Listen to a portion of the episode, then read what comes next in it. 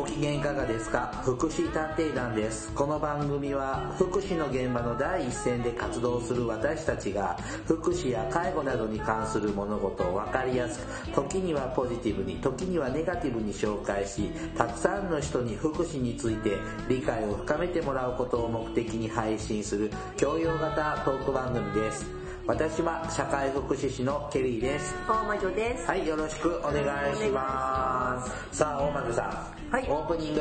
へ悲しいお話とね残念なお話とどっちがいいですか？えー、っとね、とりあえず先に残念な方かな。残念な話うんが分かりました、はいあのね僕のうん知り合いの社会福祉士なんですけど、はい。まああの就障害者向けの事業所を立ち上げたんですけど、え半年で潰れてあらまあ残念。まあ年収数年分の借金抱えて終わったという。本当に、はい。それはすごい大変な、こう残念なんてものを通り過ぎてる気がする。いや僕もう残念っていうかね悲しかったですね。あ、それ悲しい話じゃん、そしたら。ああ違うあの社会福祉ああなんだまああのちょっと腹立ってだいぶ叱っちゃったんですけれどあなんだもそう。あのまあね、まあ、障害者のいわゆる作業所とかっていうのの、そういうスタイルに今就労継続支援 A 型ってタイプがあるんですけれども、まあですね、とある町であるそういう事業をやっている、で、そこでやってるいわゆる作業ですね、うん。うんうんお仕事のスタイルが大変繁盛してて、ほで、それを真似て始めたんですって。うんで、まあ、その事業所を開設するにも、それなりのローンとか、あのお金も必要ですから、ロローン組んだのかな。で、始めて、始めたんですけど、数ヶ月で火の車になって閉めたんだという話だったんですよ。あらまでそれってなやっていけると思ったの？って聞いたらまあなんとなくやっていけるかなって思ったっていうとこでまず一つ私マグニチュード1はなんかアップですよでやっぱりここの業界の仕事って。うん。あのそんなすぐ黒字になるなんて甘いじゃないですか。だって最低何ヶ月、まあ、少なくともさ介護保険にしても障害者福祉にしてもさ、少なくてもは仕事始めます。次の月の給料払います、えー、とその次かに3ヶ月ぐらいは収入入ってこないで、からさ最低でも3ヶ月の運転資金って言われるけど、それだけで回るわけがないからさ、23年分ぐらいまあ、23年ってわけで、まあ、回ればねちゃんと回ればいいけど、でも最初ほらスタッフは全員揃えなきゃいけない、利用者は最初からパーフェクトにいるわけじゃないから、あの最初は大変だよね。うん、だから僕なんかやっぱ23年先まで見越して、まあねそうだと思う。だから私も長3年計画ぐらいね、長期計画中長期計画ですね、うんうん。開拓したらあるねそうね。はいはい。やっぱそういうビジョンとか立てないといけないんじゃな。いのかな、けお金の面的にも考えなきゃいけないのかなって言ってもまあ考えなかったの？っていうふうにしか僕には聞こえなかったんです。まあ詳細聞かなかったよね。そしてその、えー、びっくり。で、まあそういうね、もう潰れちゃうのは仕方ないじゃない。もっと大変になって潰れ、潰すよりはいいのかもしれないけど、結局、君が貧乏人になろうが、借金せようが知ったこっちゃないけど、き君に期待して入ってきた利用者だよ。そうそこよそこそこ。そこがさで利用者は物じゃないの？そう中途半端だよね。私たちはあ彼らを支援するために自立するために応援する仕事をするわけでしょ、それをねやっぱり赤字なんで閉めますってたった数ヶ月でね、で何を考えてやってるんだ？でもさそういえば私今日ここ来る途中にね、あのまあいつもこういついつも通ってる道じゃない道来るんだけど、ここに来る時は、録音スタジオに来る時は、はい。はい。でさで途中ねそういえばそういえばまあ就労あれは B 型だったかな？就労継続支援 B 型。ね、まあ、はい。つまり昔の作業所みたいなとこね、はい。受産所。受産所みたいなね、ところのすごいこうか大きな看板出してる、そのところの前を通ってくるの、ん。でもうさ私が通った時間はもうだいぶ夜真っ暗い時間。まあ真っ暗って言っても夜中じゃないよね、はい。夜中じゃない。よ夜も浅いまだ夜夜ね。夜かまあ微妙だね。まだ皆さんちょうど帰路に着く時間帯だかはいはい。らちょうど帰ってきてるわけだから、そうするとその時間だけどなんかさシャッターパシャーって閉まってるの。ででねあの空いてるとこ見たことないの。まあ私もいつも夕方しか通らないからかなって思って見るけど、でもさ結構ほら残業してたりとかさ、うん。ちょっとぐらいこう人気があるとかさ車が止まってるとかさだって送迎とかしてたら結構そんな時間になったりとかいろいろあるよ56時とかにね。はなっちゃいそうですけどね。な気がするんだけどなんかいつもそこ人気がないの、ん。でここってさ本当にやってるのかなっていつも思いながら前を通る、うん意外と反動で終わる作業しかかなかもしれない。まあまあまあ3時ぐらいで終わってるのかもしれないけけどさでもなんだかバカでかい看板作ってる割にはなんか人気がないのも寂しいしここもちゃんとななんかななんだろうね。でちょっと別のねその近所にあの昔ながらの施設があるんですよ。でそこのあの理事長さんっていうか元理事長だ。今も今なんかな？わからないけどあのそういうもう昔からその世界知ってる人が、でこの前会った偶然会った時に「ねあれ何?」って聞いてきたんです、でその地元の人なんですよ、そこの。あれなんだろうってやってるのかなってだからご近所さんすら知らない。しかわからない、っていうさなんか昔はさ割と作業所とか作るのってほら行政も肝入りだったりとかするけどさ、あ今って利用者も集まんないかったりするのかな。うん、だから甘くないじゃない。そうそうそう。であちらの町でやってるのをこちらの町で同じことをやって必ずあわからない。わかんないじゃないって、うん。そのなんか下準備も聞いてると下準備甘いでしょ、企業企業理念とか経営理念とか、なんかなんて鼻で笑っちゃう笑っちゃうような感じでしょ。理念は大事ですね。うん。で計画性ないじゃない、全部僕にはもう浅はかにしか聞こえなくて、聞こえないわけねうん。あのもう石橋に渡って橋渡るぐらいの石橋を叩いて。あ石橋に渡って石橋を叩いて。興奮してますね、はい。石橋を叩いて渡るぐらい慎重にならないといそうそう。けないしでもね時々石橋を叩いて叩いて叩いて叩き割っちゃう人もいるけどね。そうそう。それは個人名ですね。あそう。であの だから何をやってるんだってもうこの仕事バカにするなと。まあね。言ってしまいましたうん、だねってさほらで昔はさ私たちってさ社会福祉の運営管理論って、はい。ソーシャルアドミニストレーションでしたっけ、はい。はい。それがあるよねっていうのをなんか覚えてたし私実はあの社会福祉のさその施設長のさ研修も行ってるんだけど運営管理の。うん。あのこう、うん、行かなくてもいいいい研修に勝手に行ったんだけどさ、やっぱりね大事だな。よく私あんまりお金の計算苦手なんで、あん。ま り得意じゃないのであれなんだけどあのやっぱ大事だなって思う、うん、でさ自分もそうだし利用者ももちろんそうだし従業員だって抱えるわけでしょ？そううん。だからダメだよね半年っていうのはダメだと思う。結局ホップステップジャンプで大物になろうとしようとしてるんだろうなこいつはって思ったああだら美が美しくないんですよ仕事が。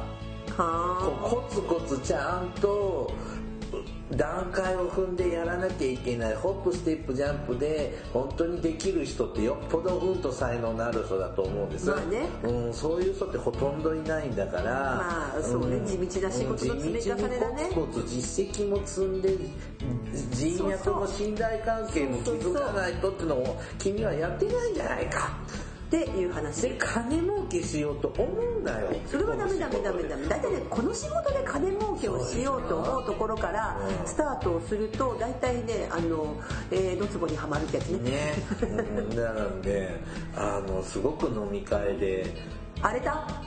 荒れないけども。新聞に載ってなかったから暴れなかった？大丈夫？逮捕されなかった？あのそう大丈夫？大丈夫。ねうんよかった、話はしたくなかった。ですだいぶあの飲み会の時はご機嫌なケリーさん。だいぶ不機嫌で、珍しいね、えーし失礼じゃない？この我私たちの職人ケリーさんの周りそんな人多くない？この前のあの介護支援専門員のさ資格を貸してくれとかさ。やだもうケリーさんの周りそんな汚い人ばっかりなんだわ。もう寄らないようにして恋は友を呼ぶんでしょうかねそうよそうそう。聞いてるかなこれ。君のことだよ。知らないけど私は。もう気安子先生って呼ばないでくれたまえははい。さあ今日はですねはい。今日は愚痴じゃなくてですね。ああまあでもちょっとねあのーもうちょっと真剣に考えてほしかったなというのは、まあそうですね。ちょっと残念ですね、はい。残念ですね。はい、あの本題本編の方ではね今日はえっと未成年後見そうなぜかっていうとちょっと私が最近勉強しに行ってきたので、はい。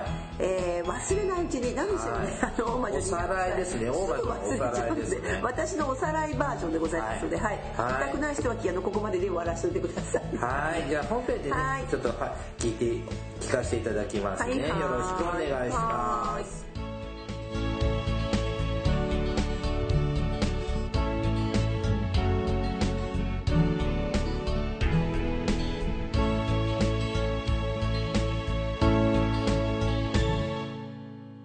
福祉探偵団福祉探偵団第186回。まあ、ねもう少しで、はいほらほら200回 毎回言ってますけどね。200歳は200回が好きなの、はいえっ、と、未成年後見。はい青年後見じゃないんですか？そうところでさこれで青年貢献ってやった？やってんな。やらないうちに未成年先にやっちゃう。はい。あの、青年貢献制度っていうのは、しばしば、まあ私たち業界人ですから知らないわけにいかないんですけど、今の社会福祉士としては、あの、青年貢献制度というのは、認知症や知的障害者、精神障害者、はい。一部発達障害者も含むんですけども、まあはいはいはい。まあこのような方が、まあ、自分で、本来自分、自分で自分のことを守らなきゃいけないはい。権利とか、まあまあ財産とか。財産もね。はい。だから上手にまあ、自分で守れなく、自分のことは決めてくよね。うん。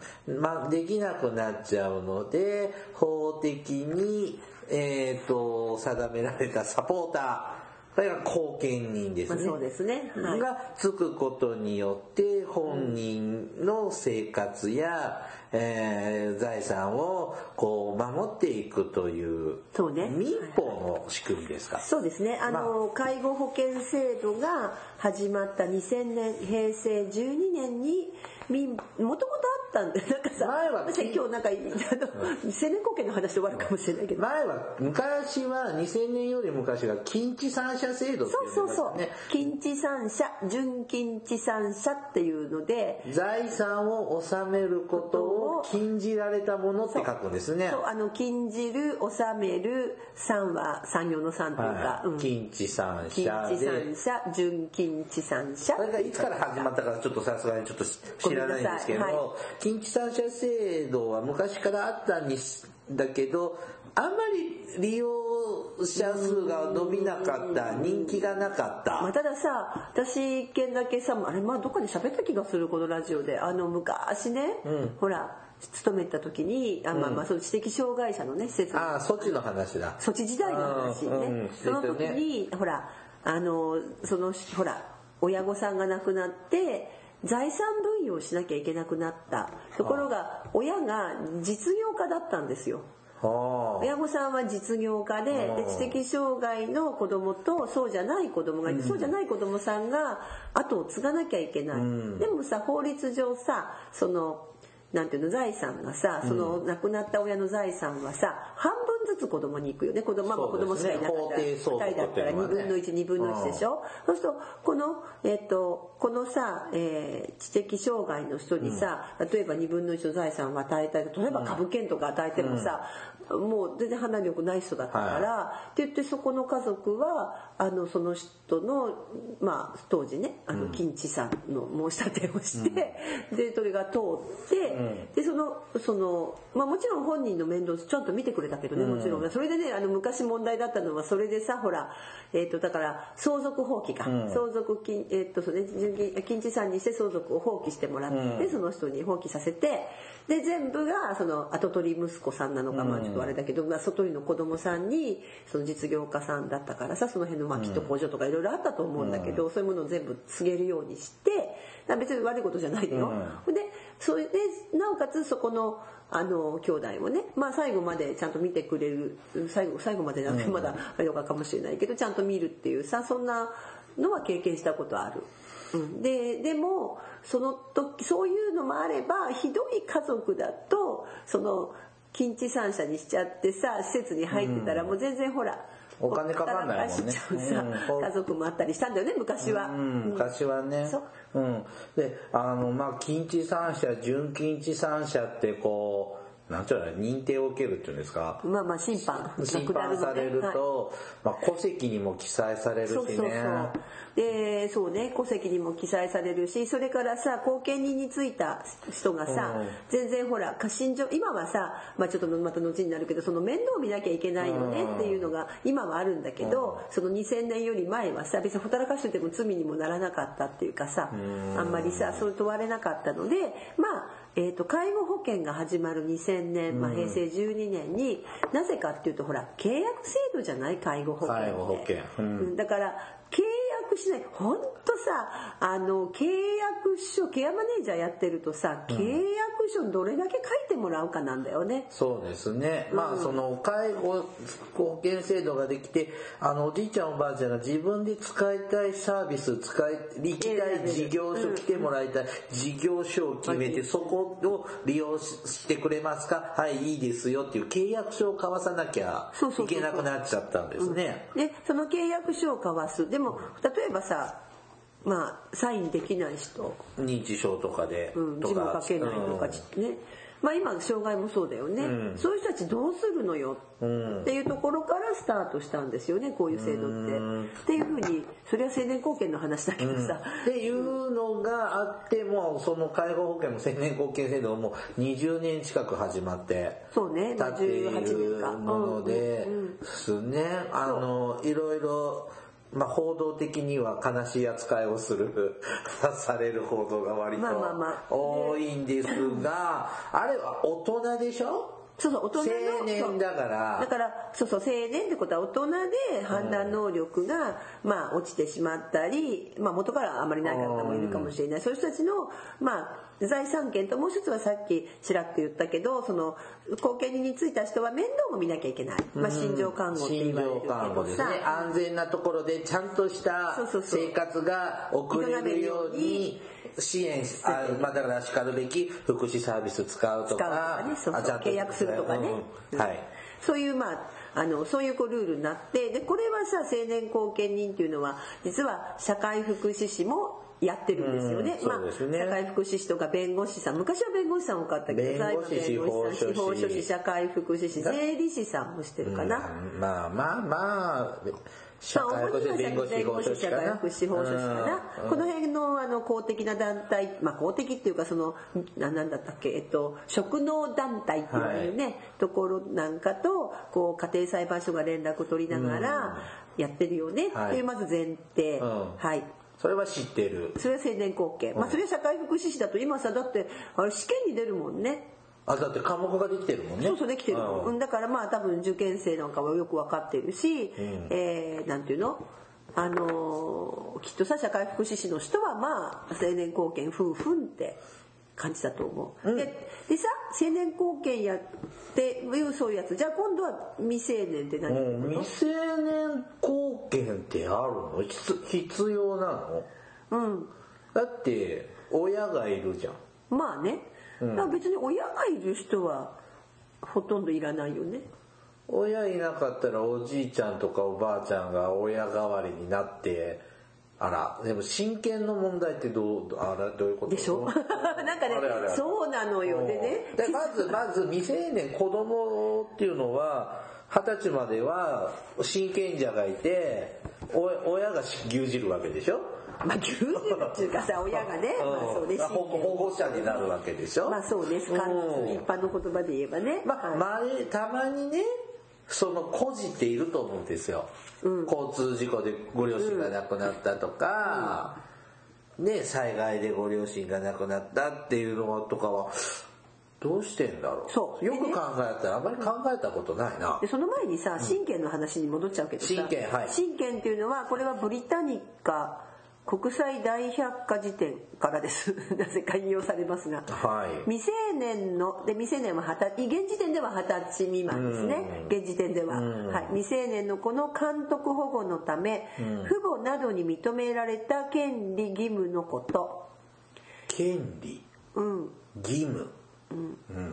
のこと。親権の語は遠隔的理由によるものであり内容は子に対する親の権利というより義務的要素が強い。だから親としての義務義務はを果たしてちょうだいね親権者は。教育を受けさせないといけないし。そうそう。でそのそうそうそう。であいい質問。でその義務っていうかさ権利っていうのはさ子供の権利っていうのは一つは生きる権利、全ての子供の命が守られること、から二つ目は育つ権利、えー持って生まれた能力を十分に伸ばして成長できるよう、医療や教育生活への支援などを受け、まあ、友達と遊んだりすること、で3つ目は守られる権利、まあ、暴力や搾取、昔はほら有害な労働などから守られること。昔はね子供を働かされてたからね、お年玉。うん。あちょっと待ってもう一個ある、はい。4つ目があるの、参加する権利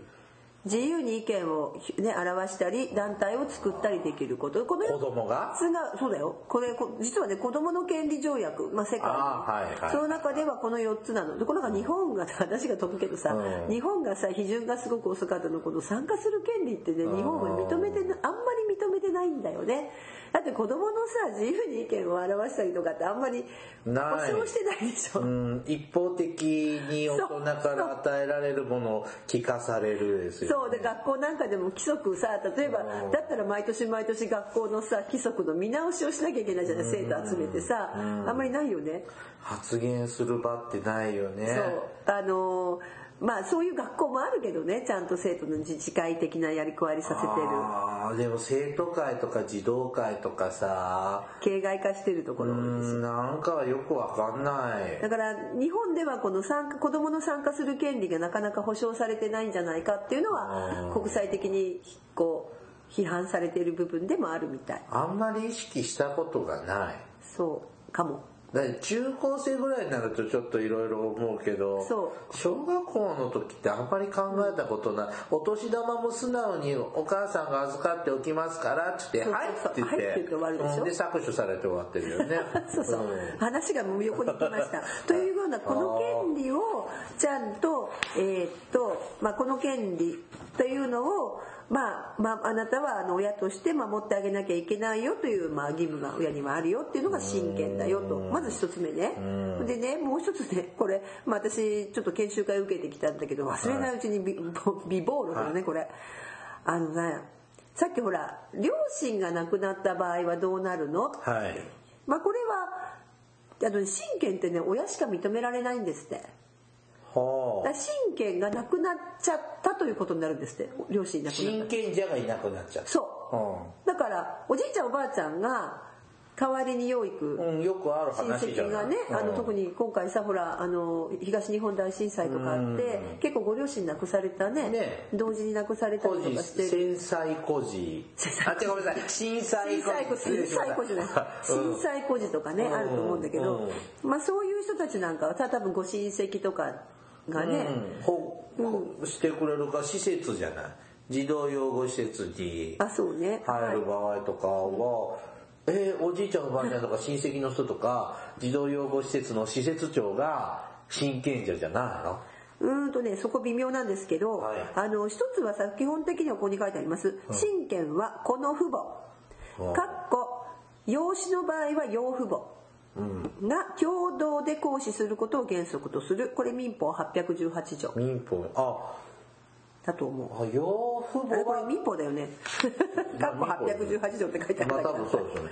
養父母は親権親権者にはなれるんだ。そうそうそうそうそう。だからただしその養父母っていうのはさあのおじいちゃんおばあちゃん同居してますのレベルじゃなくてちゃんと養子縁組。をしなきゃダメですよ。養子縁組をすればその養子縁組した人たちが親権はこう親権者になれるんだけど本当に何にもなしでさ本当に親戚のとかさおじいちゃんおばちゃんに引き取られましたとかさうん。それからおじいちゃんおばあちゃんと一緒にもう住んでそこで育ちますっていうケースの場合は親権は誰もいないという状況になる。へえそんなお堅いんだ。そう。はあでまず「へえ」でしょ。うん「へえ」でしょ、で次にねこれよく私もなんかもうちょっと悩むとこなんだけど、はい。てか、うん、あの例えばさ普通まあ両親が結婚してて、うん。でそこの子供っていうのはさまあ着出子っていうんだけどさ着出子ね。本当の子供。はねそうですね。あだって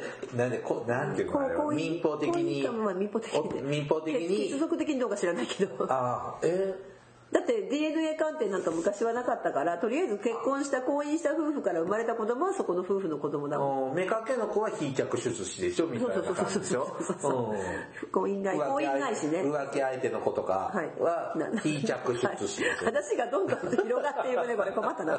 終わらないよ、でね親権はだから、えー、ともうごめんなさい父母がいた場合にはそのご両親父母が共同親権なんだけど例えば離婚するじゃんよくん。よくさあるのがさ親権の取り合いしてるそうそうそうそうそう。お父さんだお母さんだっつってね、友達も揉めてる。うん。揉めるでしょ、うん。あのうんあの私も身近なとこで揉めたもん、一人親家庭は？そうだからさどっちかが取って大体お母さんが取るケースが日本は多いんだけど、はいはい。お母さんが取って子供がいるでしょ、うん。ででさ離婚してるでしょ、ん。でお母さん亡くなっちゃうじゃない。だとするでしょ。親権者。親権者。の母親が。そうするとなんかさ自動的にさ、うん。離婚したとしてもその戸籍まあ父親？別れたらね、うん。ち父親がなんか自動的にさ親権者になりそうでしょ、うん、なならない。取るようなパターンも聞くじゃん。でそれは親権のなんだっけ変更かなんかの手続きを取れば親権者になれるんだけれどもー。その手続きをちゃんと取らない限りは自動的にはならないんだって。ああ一人親家庭の親が死んじゃったら元元お父さんが、うんあえねえ親権ってさ、何？戸籍にちゃんと親権者は誰って書いてあるの？うんとねそんな難しいこと聞かないで。だって自動的にとか手続きしないとってことは何かしらお役所の戸籍係のとこ調べたら分かるの？でもさ基本的には戸籍にはだってその両親が入ってるじゃないですか親が、ん。親とか子とか大男子とか出てくるよね、あの分かるよ。その関係性はわかるでしょ？だからだから多分そうそうそう。自動的になるとかならないとか。あ自動的にはならないかなら申し立てをしないかしなきゃいけないからその申でし立てそれ証明するものって何が戸籍でしょで書いてあるの？戸籍。多分そうだと思うよ。うん。あ書いてあったもん。ああ違う私養子だったけど。ああ養子だったけど私の場合橋の下で拾われてきたのそうそうそうそう橋の下というか嘘で上から空から落ちてきたんじゃないあコウノトリに落とされたんですねっていう感じででえー、えと待って待っていうまずえ戸籍のなんたらかんたらってだから平成何平成何年何月何日にうんあそうそうそう誰々さんがが親権者になる親権者になるって記載されてるもんなのと思います。ごめんなさい。それそういう話は今回はあの出てきません。そんな話は本題。そこまでは。まだ本本題に入ってない全ですけど然本題に入ってないし、はい本当は今日ねあの弁護士さんに来てもらおうと思ったらちょっと弁護士さん本当はこの辺で弁護士さんに二人とも振られましたね。振られましたね、はい。うんはい。なので、えー、とちょっとここはごめんなさい。置いといてください、はい。でも基本的には戸籍しかないと思います、まあまあだって登記事そねその後話するけど登記事項とかないからさ、ああ、えーそうなの？親権ってあんまりもう成人になっちゃったから考えで僕は子供もいないから考えたこと。まあないでしょないから。でも例えばね面白いのがささっきねおじいちゃんおばあちゃんがほらよく引き取って子供育ててます、うん。でもそれでね日常生活って過ごせるんだって。回るじゃん。あるんだって、うん。でさお意外に学校ってさ「親権者誰ですか？戸籍出してください」なんて言わないでしょ？学校ってそんなに知らない。多分あんまり聞いたことないのよ。まああまりイメージは湧かないですね。わかんないでしょ、でよくさたまにそういう相談とかな例えば話聞いた時にさなんかおじいちゃんおばあちゃんが育ててますって言うけどこれが例えば養子縁組してるのかそれともほら親族里親になるとかさ。だってさよくまあさあのごお父さんとお母さんあのお父さん、まあ、片一人親家庭でさ、お父さんもしくはお母さんが忙しくって一緒に生活できないからおじいちゃんおばあちゃんが預かってるみたいなのがあるじゃん。でもそれは親権者はお母さん。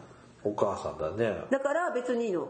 ああそいないわけじゃないから。いるか。はいいるのはいはいはい。はだから例えば離れたところに親権者がいて、うん。おじいちゃんおばあちゃんが預かってるケースあのね、うん。そういえばほらほらよくあるのが関係ないけど旅芸人とかさうんあの 旅芸人の一家とかさ、ね出張し歩いててさ、ほいで子供連れて歩くことっていうから、おじいちゃんおばあちゃんとかがさ見ててさとか、実際にないわけじゃないよね。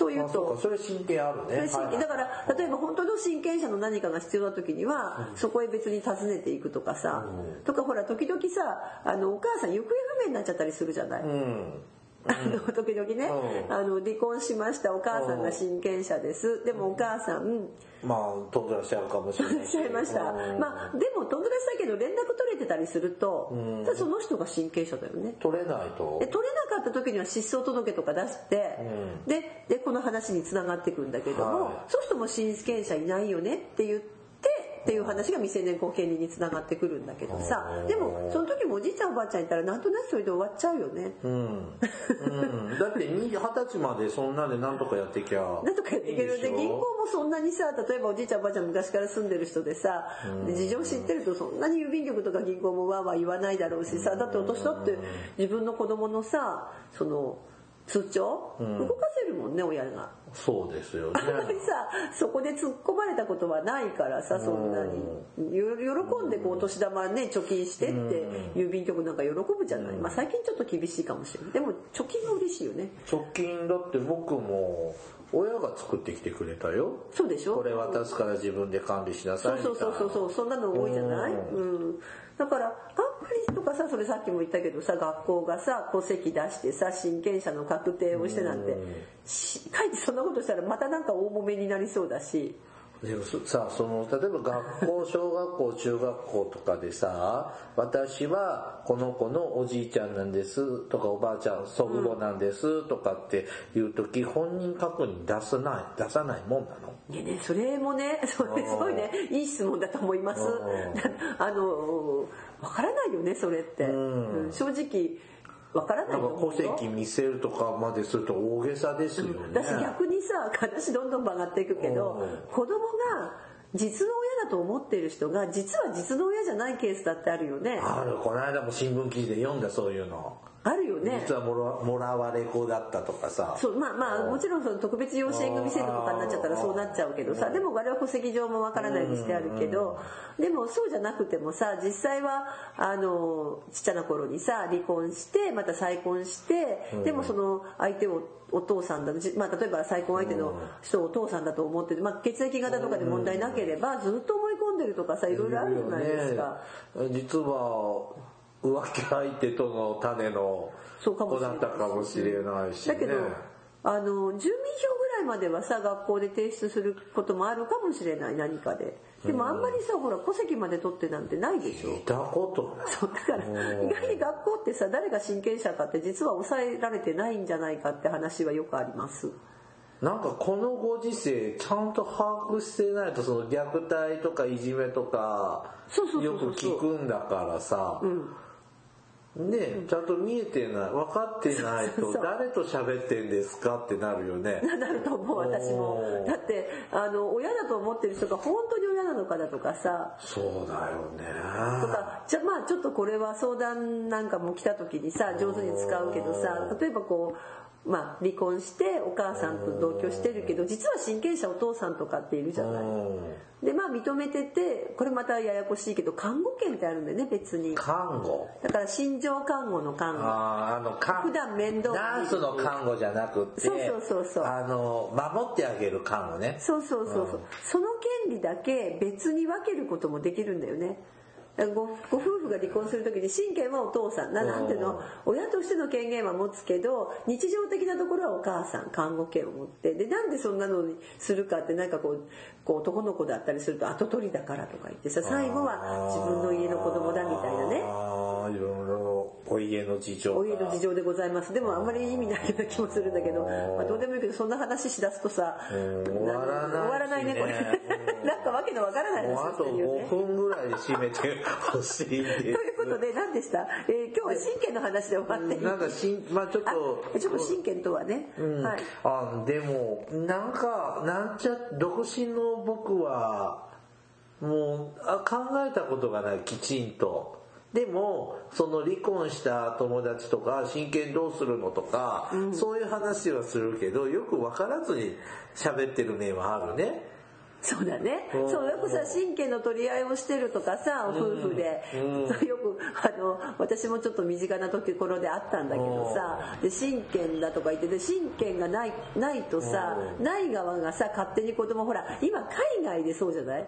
あ勝手に連れてっちゃうとさ、あなんか、外国人と結そうそう婚そうそうして別れてちょっと国籍をあっち親権を外国にするのか、日本の方とかなんかで迎えに来て連れ去ったりするんでしょ？そうそうそうそうそう。なんかそういうのってさあんまりこう印象ないんだけど実はまあ親権ってそういうところではだからまあ言ったら普段こう普通に暮らしてて二十歳までまあまあ何もなくてさまあまあ夫婦喧嘩をしたとしてもねあの育っていけばいいんだけどやっぱり何かあった時って意外にこれそう問題になってきたりするのかな。そうか親権者のいない子供っていうのは割といるんですね。ひょっとするといるのだかもしれないけどそれが日常生活上に、まあ、あの困らないと思う。だから実際には例えばここに書いてあるけどそれそうれぞ。がさ、そのハンディのない子供だったら、まあすくすく育て育つ健常の子だったらさ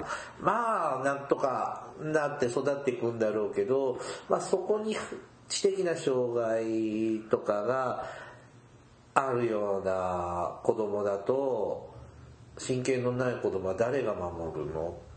でも別におじいちゃんおばあちゃんででもそういう人たちも手放した手放す手放して天涯孤独の子供もいるわけじゃん。あいるいるいる。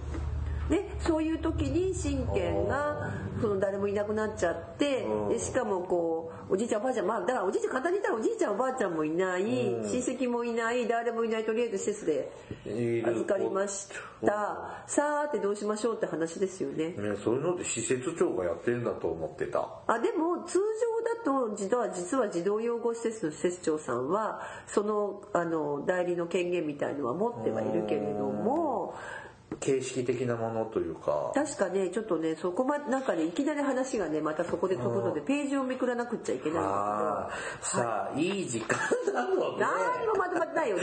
ちょっとプロローグのプロプロローグとプロローグ長すぎるよね。あのああでもちゃんとそれ学聞こうとしてもそこに至るまでにわからないことがいっぱいあるってことですよね。うん、基本的にはね、でもは、えっ、とそうですね。まあいいです。はい、はい。もうお好きなようにしてください。今日は一旦ここまでにして全然話が分かんないよね、はい。これじゃあ聞いてみてはい、まあちょっと真剣の話になっちゃいましたね。はいはいどうも、はい。はい。This is 福祉探偵団。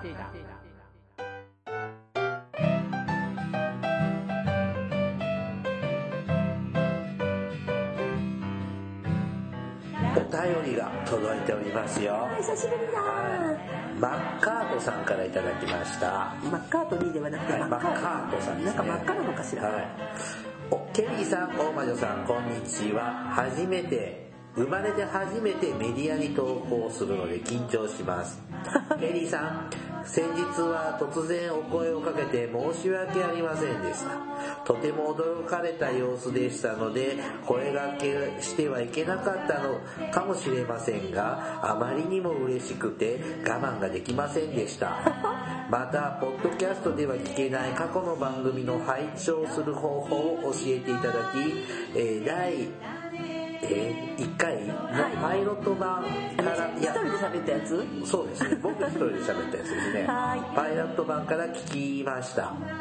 2012年で初めて配信するとのことで、少し初々しい印象を受けました。今もう嬉しいのにね、はい。えー15回から拝聴できるようですので、また勉強させてもらいます。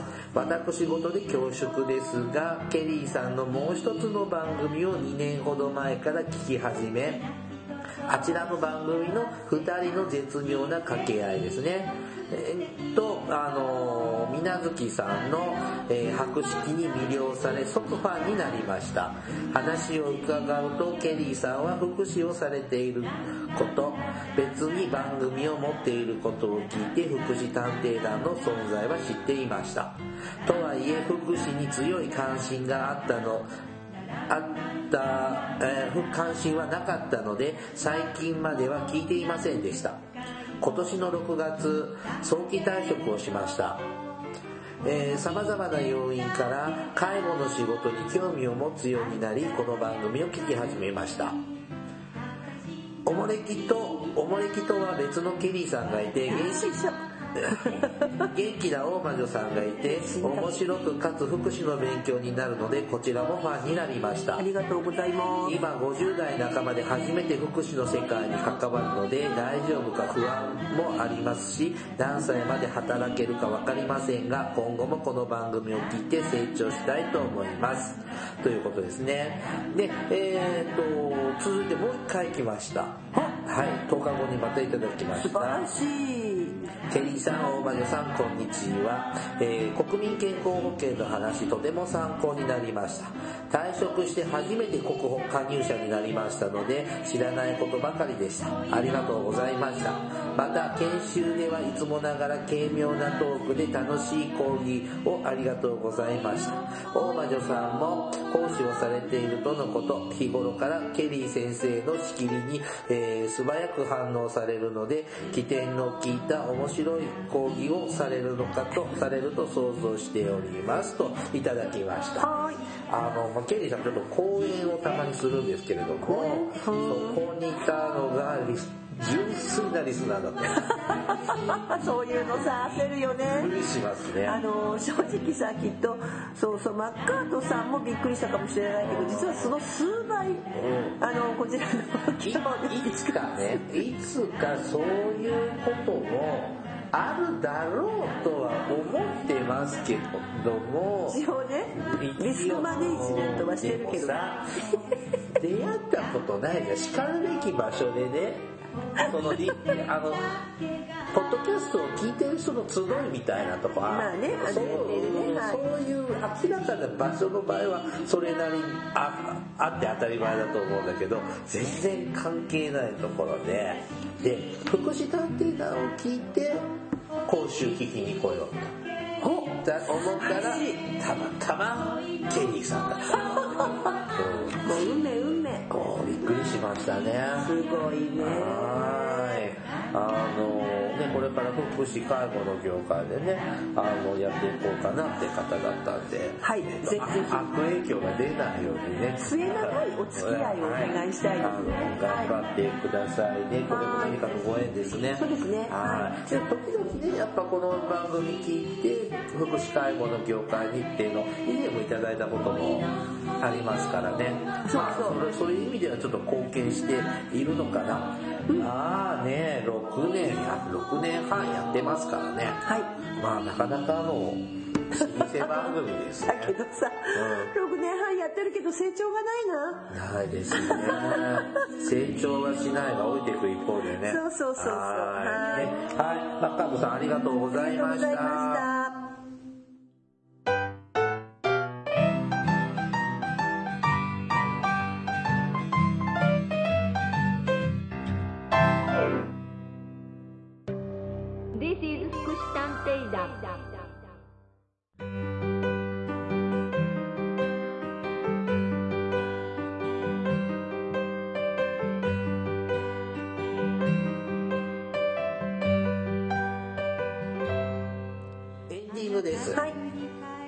の補足？あ、補足ですか？はい。はい、すいません。神経について、はい。えーっとすみませんね。なんかあいやうん別の資料を見るとそうそう別のところを見ましたら、はいえーっとそうですね。親権者となりうるものさっき言いましたね。実父母か養父母だよと、で、まあ、養子縁組をちゃんとしてくださいねと、はい。でさっきほら言ってたおじいちゃんおばあちゃん、だからおじいちゃんおばあちゃんは親権者になれないけど、養父母になればいいわけだ。養子縁組されああ、じゃあお父さんお母さんと兄弟になっちゃうんだ。そうそうそうそうそう。そんなやり方にしてまあまあな、うん、っていうののが一つ方法としてある。から二つ目はまああ今日これちょっとこのなんか全然あのたどり着かない未成年後見人は未成年後見人っていうのは親権同等の権利を行使しうるものなんですって。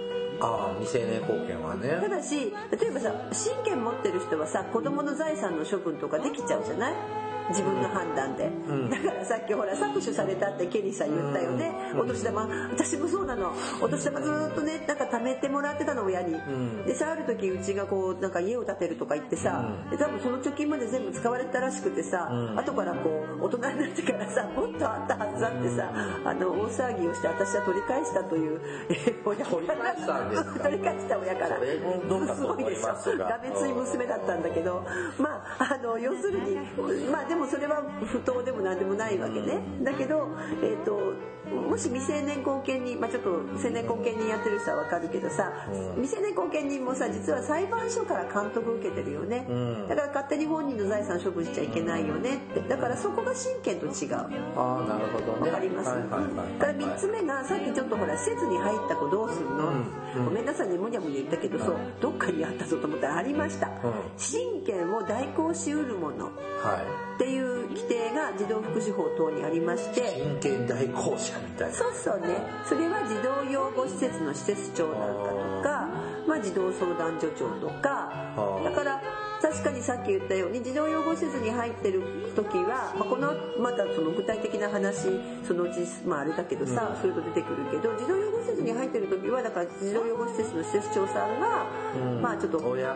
れるところの、うん、ポジションだから意外にあのわざわざその未成年後見に立てなくてもいいようなケースもあるたりするからはい、ねうん、はただしなんかね輸血を伴うような手術の同意はこの神経を代行しうるものはできないんですねああいわゆる手術とか大きな手術例えば心臓手術じゃないけどさなんか大きな手術で輸血しなきゃいけないような時のなんか医療同意見って言いますよね。医療の同意見はなんかできないんだっていうやっぱり課題があるんだね。そうそうまあ少しそこには課題がある。そうですというところで、えー補足親権の親権の話だね今日のは。はね、うん。はい。じゃあまた次回ですね。また次回ね 本題に入るのね。最近はい。前後編が続いております。全然到着しが、ない。はい。番組からのお知らせです。はい。えー福祉探偵団では皆様から福祉や介護に関する疑問や質問、不満や愚痴、番組に対する感想やご要望を募集しています。もちろん普通のお便りも募集しています。お便りは E メールでお願いします。メールアドレスは福祉探偵団アットマーク Gmail.com 綴りは fukushitanteidan アットマーク gmail.com です。また、福祉探偵団のツイッターがあります。フォローをお願いします。さらに、福祉探偵団の Facebook ページも開設していますので、いいねのクリックをお願いします。では、また次回ね、はいえっ、と、未成年後見制度はいやりますね。はい、お別れの時間となりました。お相手はケリーと、大魔女でしたそれではまた次回お会いしましょう。ごきげんよう。ささよような。ら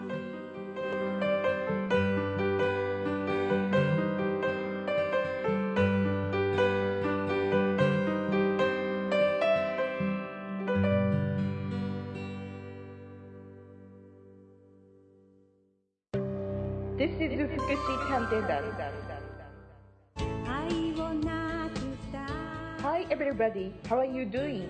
This program is educational type talk show distributed for the purpose that we who work in the front of welfare, introducing about welfare things and care etc. This program sometimes for negativity and sometimes for positivity, also intelligibly for getting deeper understanding about welfare for many people. 福祉探偵団聞いてね